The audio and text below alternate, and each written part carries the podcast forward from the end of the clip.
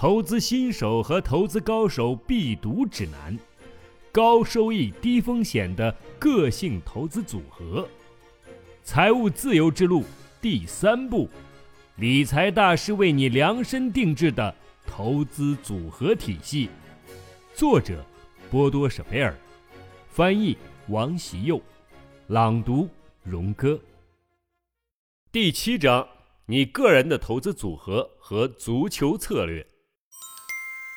致富准则三：你的投资个性。理想的投资策略不仅和你的目标和资产状况有关，而且很大程度上取决于你的风险承受能力。这一点上，很多投资顾问考虑的都不是很充分。大多数的时候，他们只是询问客户倾向于安全型还是冒险型的投资组合。客户如果决定不了，就会被推荐一个中等风险等级的投资组合，这显然太随意了。尤其是他们还很少确切的弄明白，究竟安全型、冒险型和中等风险投资的界定是什么。因此，我设计了下面这个风险测试。通过这个测试，你可以真正并准确的评估自己的风险承受能力。只有基于这样的测试结果。我们才可以确定出有信服力的投资策略。这项测试不会耗费多少时间，我真心的希望你能抽出时间来完成，否则你的投资选择也许真的太随意了，而随意必然会损失你的最终目标。风险测试：回答下列问题，选出最接近你观点和行为的答案。一，对我而言。最糟糕的事情莫过于损失钱，因为安全对我是最重要的。完全同意四分，基本同意三分，既不同意也不反对二分，不太同意一分，完全不同意零分。二，我认为高收益是最重要的，为此我愿意承担高风险。完全同意四分。不太同意三分，既不同意也不反对二分，基本同意一分，完全同意零分。三，我的年龄为三十岁以下零分，三十一到四十岁一分，四十一到五十岁二分，五十一到六十岁三分，六十岁以上四分。四，我认为。年龄越增长，人们越应该投资安全性高的产品，因为我们更需要用钱。在股市下跌期间，我们没有太多的时间等待股市再次回升。完全同意四，基本同意三，既不同意也不反对二，不太同意一，完全不同意零。五，如果一种投资产品承诺带来高收益。即使完全不了解它，我也会购买。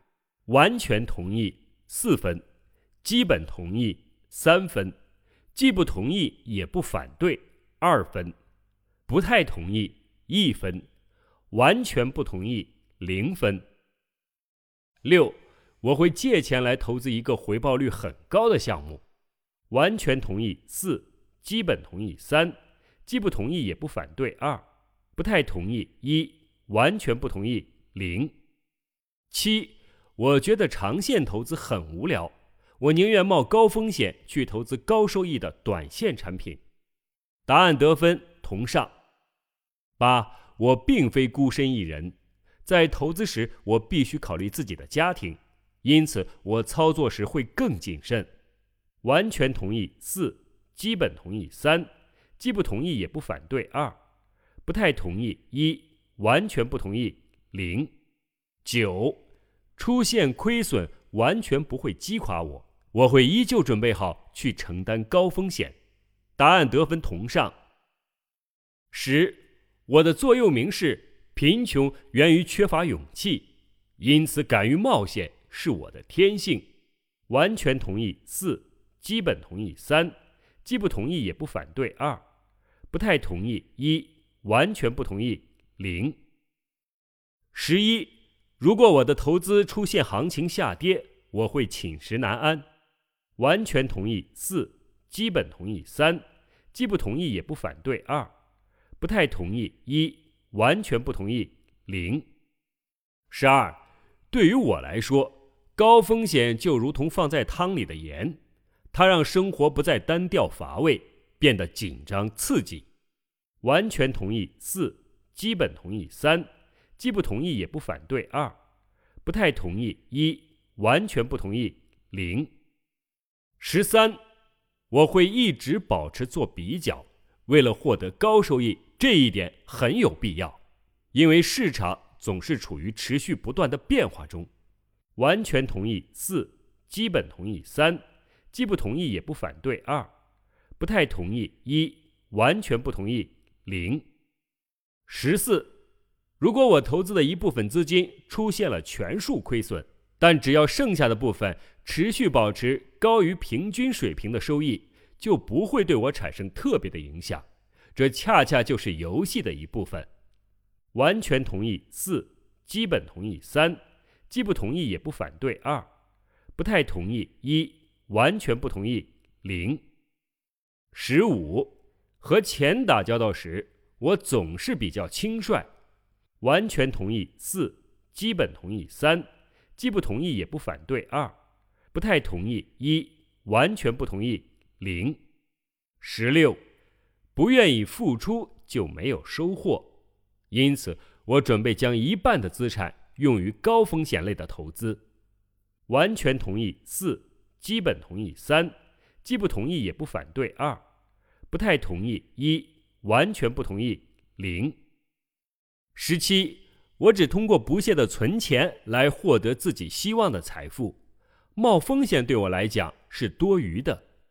完全同意四，基本同意三，既不同意也不反对二，不太同意一，完全不同意零。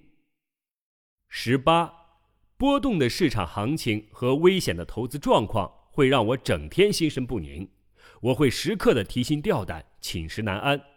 完全同意四。基本同意三，既不同意也不反对二，不太同意一，完全不同意零。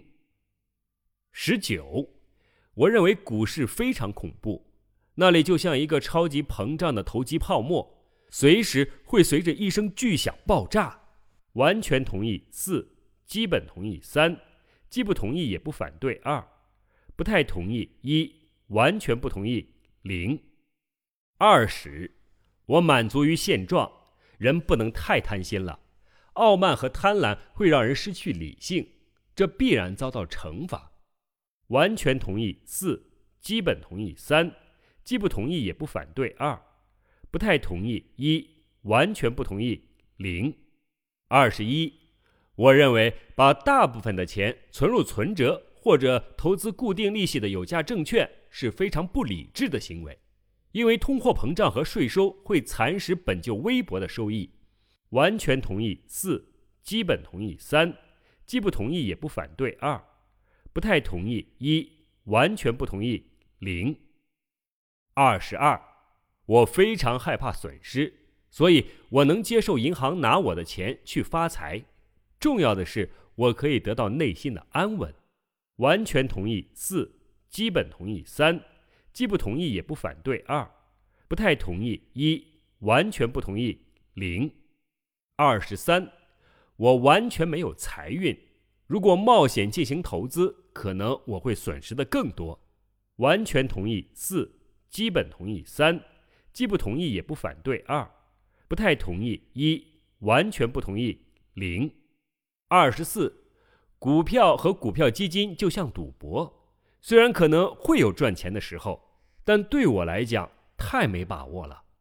完全同意四，基本同意三，既不同意也不反对二，不太同意一，完全不同意零。二十五，我的人生哲学可以用下面的话来总结：我唯一真正后悔的事情，就是那些我没有去做的事情。因此。我也会拿钱去冒可以估算的风险，完全同意四，基本同意三，既不同意也不反对二，不太同意一，完全不同意零。二十六，一个在投资中不愿冒险的人，只能和资本主义的优惠政策擦身而过。完全同意四，基本同意三，既不同意也不反对二，不太同意一，完全不同意零。二十七，只要风险足够分散，就不会发生什么事情。因此，我可以安心的用一部分资金去从事高风险投资。完全同意四，基本同意三，既不同意也不反对二，不太同意一，完全不同意零。二十八，我的意志不像其他人那么强大，因此我宁愿首选安全。完全同意四，基本同意三，既不同意也不反对二，不太同意一。完全不同意。零，二十九，我喜欢让生活和所有的事情都处于自己的掌控之中，我的钱也不例外。完全同意四，基本同意三，既不同意也不反对二，不太同意一，完全不同意零。三十，我只会投资不会造成损失的产品。完全同意四，基本同意三。既不同意也不反对二，不太同意一，完全不同意零。三十一，我不喜欢变化，我宁愿一切都按部就班，这会让我感到安全和安心。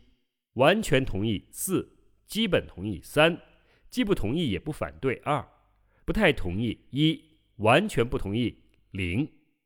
三十二。我已经不记得上一次冒高风险是什么时候了。完全同意四，基本同意三，既不同意也不反对二，不太同意一，完全不同意零。三十三，不愿意冒险的人终将一事无成，他自己也只有碌碌无为，一无是处。这一点也适合投资上的风险承受度。完全同意四，基本同意三。既不同意也不反对二，不太同意一，完全不同意零。三十四，我不担心周期性的行市调整，让我感到害怕的是再一次爆发像一九二九年到一九三四年那样的世界经济危机，因此投资股票时仍有一些不安。完全同意四，基本同意三，既不同意也不反对二。不太同意一，完全不同意零。三十五，关于世界经济危机即将到来以及投资泡沫即将破灭的新闻报道，完全不会影响到我。完全同意四，基本同意三，既不同意也不反对二，不太同意一，完全不同意零。三十六，我认为金融崩溃是一次很好的投资机会。即使媒体到处传播世界经济整体下滑，我也能镇定地开展投资。完全同意四，基本同意三，既不同意也不反对二，不太同意一，完全不同意零。在每一个方框后面打上你的分数，请将你勾选的选项后的分数加在一起。你的得分是多少呢？原则上，得分越高。你越应该投资风险等级较低的产品，反之，得分越低，你就越能选择风险等级较高的产品。分析如下：一百三十二到九十九分，投资个性 A，你有非常强烈的安全需求，你的谨慎也许让你免遭许多危险和轻率导致的错误。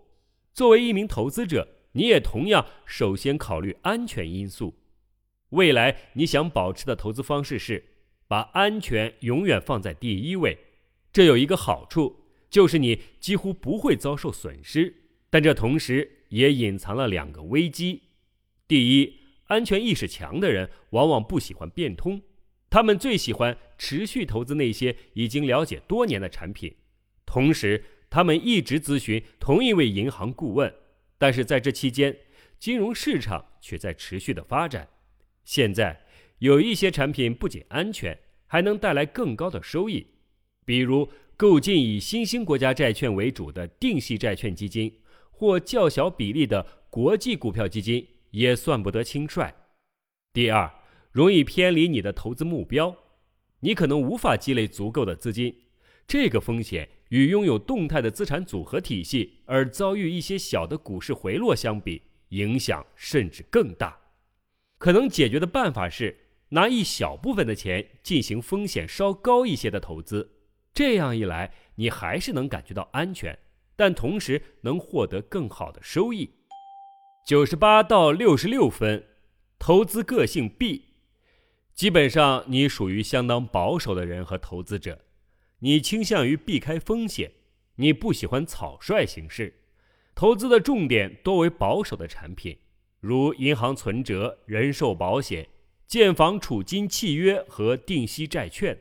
但是你愿意用一小部分资金去购买相对安全的股票和股票基金，至少你没有完全排斥这些产品。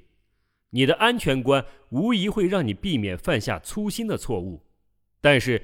你可能也不会去关注那些风险不高、收益却还不错的产品，因为你的投资主要在于货币价值产品。请再想一想，你是否打算更加均衡地分配到货币资产投资和有形资产投资上的资金？你可以放心地把百分之四十的资本用于活跃的有形资产投资，比如股票、股票基金和企业入股。为此，你承担的高风险微乎其微，但你的收益至少能提高百分之五十。六十五分到三十二分，投资个性 C，冒险是你生活的一部分，但你不必做什么轻率的行为。作为投资者，你可以选择保守和活跃结合的很好的投资组合。对你而言，在有形资产投资和货币资产投资之间进行适当的分配是很有必要的。你在投资产品的选择上非常灵活，并且对新产品的态度也很开放。不过，你应该注意，只能选择那些你喜欢并且真正了解的产品。作为一名宁愿承担风险、期待也不会逃避的投资者，比起保守的同时代者。你将能继续获得更为可观的收益，但是你应该明确一点，不要太过冒险。下面的两个观点可能会对你有所帮助。第一，你应该确保随时有足够的现金储备可供使用，这样你就能有足够的流动资金购买资本市场上的特价产品，而且这也能给你的投资组合提供安全保障。第二。你应该征询专家的建议，以确保你坚决执行已经确立好的投资计划。三十一分到零分，投资个性 D，你酷爱冒险、极限运动、高风险的职场生活和高度活跃的投资方式都是你生活的一部分。对你来说，没有绝对的安全，有的只是机会。你从不感到担心。对你来讲，生活要么是一场刺激的冒险，要么毫无价值。作为投资者，你想获得尽可能高的收益，为此你也会有意识的承担风险。大多数情况下，你也将获得超高的收益回报。许多人会惊叹你面对风险时毫不在意的态度。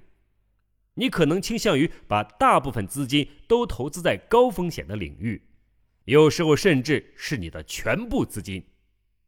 敢于冒险有多么重要，在冒险时失去理智就有多危险。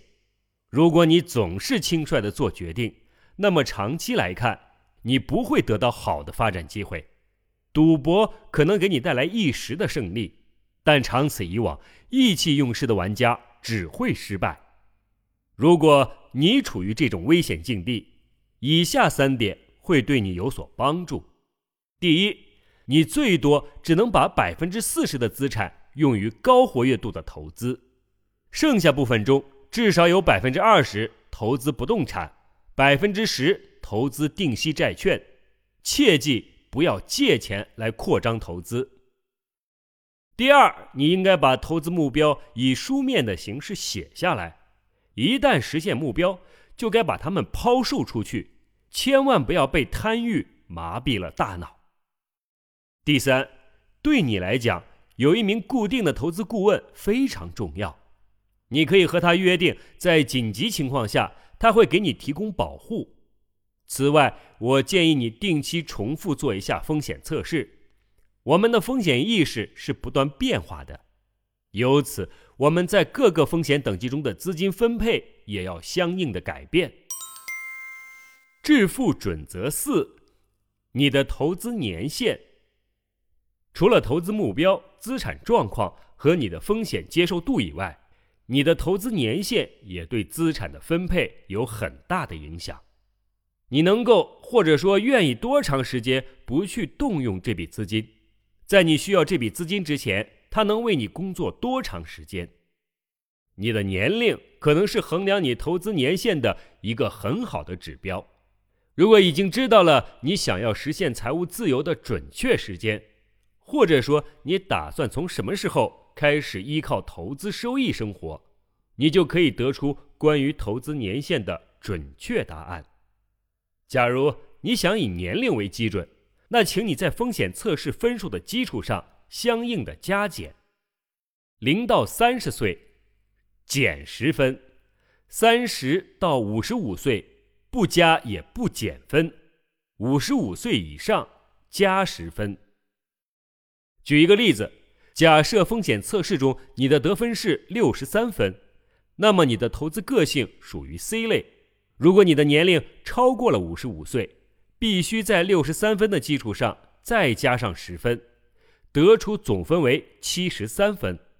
那么现在你的投资个性就变成了 B 类，你的资产分配也应该有所改变。年龄不是唯一的决定性因素，也许你的年龄并不能确定你的投资年限。通常存在的情况是，你打算或者必须迅速回笼资金。或者是你能够特别长时间不去动用这笔资金，与年龄没有直接关系。显然，我们可以得出这样的结论：你打算或者必须回笼资金的时间越早，你所投资产品的风险等级就应该越低。反之，你越是能够长时间不去动用这笔资金，就可以选择风险等级越高的产品。你再考虑一下。你打算什么时候提取这笔资金，然后用这一点取代年龄的因素，在风险测试分数的基础上进行加减。你预期需要资金的时间为最多两年后加二十五分，三到五年后加十五分，六到七年后加五分，八到九年后不加减分。十到十四年后减五分，十五到二十四年后减十五分，二十五年以后或者更长减二十五分。顺便提醒一下，如果你有一笔钱，最多在两年或三年后就要用于进行大型的采买，或者用于特别的支出，这笔钱就不应该算进你的投资资产中。举个例子。你一共有四十万欧元的资产，一年内其中的五万欧元要用来纳税，那么你的实际总资本只有三十五万欧元。这个投资年限的测定方法比之前的年龄计算法更为准确，它比那个众人皆知却毫无意义的旧规则更精准，即一百减去年龄等于应该在股票或者股票基金上的投资百分比。之所以说更准确，是因为以前的规则没有考虑到投资者的投资个性，并且个人的目标也没有被纳入到计划当中。当你知道你什么时候打算或者必须用到这笔资金，那么你的投资年限就不能根据年龄来确定，而是要按照上述的测定方法。注意，要么基于你的年龄，要么基于你的用钱计划，在风险测试分数的基础上进行加减。一定不要进行重复的加或减。现在，请你写下进行相应加减后的最后结果。你风险测试的分数为多少？加或减的分数为多少？最终的总分是多少呢？那么，你的投资个性属于哪一类？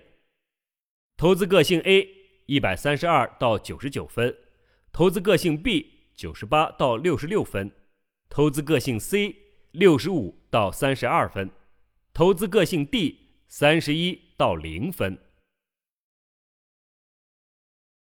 个人投资策略之路，针对策略的选择，我们已经提出四条至关重要的准则。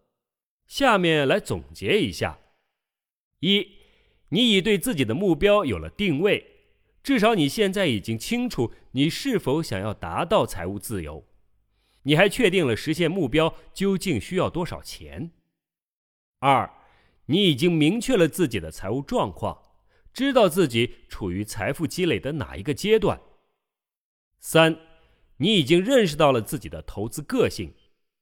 四，你已经知道根据自己的年龄和投资期限应该怎样加减分数。请在下方填入你的结果：一，你希望实现财务自由吗？二，你处于阶段一还是阶段二还是阶段三呢？三。你的投资个性属于哪一类？好了，今天的内容就讲到这里，谢谢大家的收听，我们明天再见。